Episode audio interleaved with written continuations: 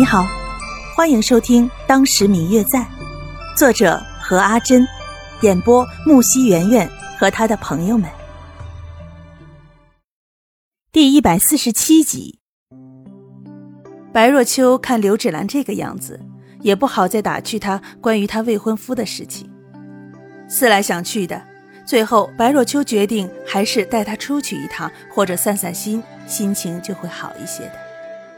于是，白若秋便邀请了花如、林婉倩两个人，准备四个人一起到附近的郊外去游玩。林婉倩一听说要出去玩，一下子就高兴得疯了。她告诉白若秋，自己的哥哥林清月正好也和几个朋友一起出去到一所乡下去住几天，说是有一个地方的枣今年长得特别的好，一行人准备亲自去采摘，也是去放松放松心情。自从来到了京城。不应该说是从家里边离开之后，便一直在外面流浪，从来就没有好好的安定下来去享受那些的家庭亲情，悠闲自在的闲暇生活，一时间就显得心情无比的美丽。不知道怎么了，白若秋一听林婉倩说这次一起出去的是之前一起见过的朋友，脑海中最先浮现的不是见过好几次的穆子轩。也不是帮助过他的冯渊，而是上次惊鸿一瞥的那位新科探花郎刘静安。想到他之前那种不染一丝尘世气息的气质，心里有一种异样的感觉。那种感觉似乎就觉得一个人在泥淖的环境中，突然发现了一朵纤尘不染的莲花一般。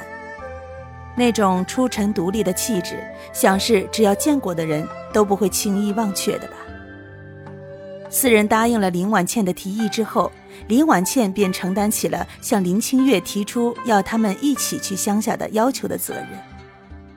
林婉倩每天只要见到自己的哥哥，都要再三的向他请求带着自己一起去。疼爱妹妹的林清月最后也磨不过他，终于答应要带他们四个一起去了。为此，四个人兴奋的在出发前两天就开始准备了。刘老太太本来担心他们两个人不同意他们去的，但是经不过两个人的请求，看着自己的孙女儿这段日子确实消瘦了不少，也就答应了。若秋、兰儿，祖母是赞成你们出去散散心的，但是出门在外要注意身体啊！还有天气变冷了，一定要注意保暖，不要因为天气还热就疏忽了。染了风寒。刘老太太在他们两个人出门的时候，还依旧拉着两个人的手，不住的嘱咐：“奶奶，您放心吧，我们只是去乡下住个两天就回来了，又不是出远门。要是有什么事儿啊，要不了一天的时间便能够回家了，您就放心吧。”白若秋拉着刘老太太的手，安慰着她。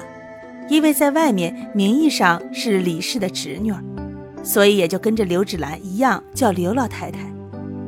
刘芷兰也在一旁劝道，可是刘老太太却依旧不放心两个人。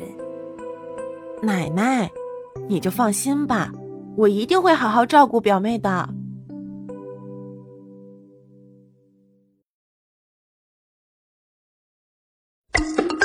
嗯嗯，我最亲爱的小耳朵。本集已播讲完毕，感谢您的收听。如果你喜欢这本书，欢迎您多多的点赞、评论、订阅和转发哟。当然，也可以在评论区留言，我会在评论区与大家交流互动的。喜欢这本书就给他点个赞吧，你的点赞和评论是我们创作最大的动力。感谢您的收听。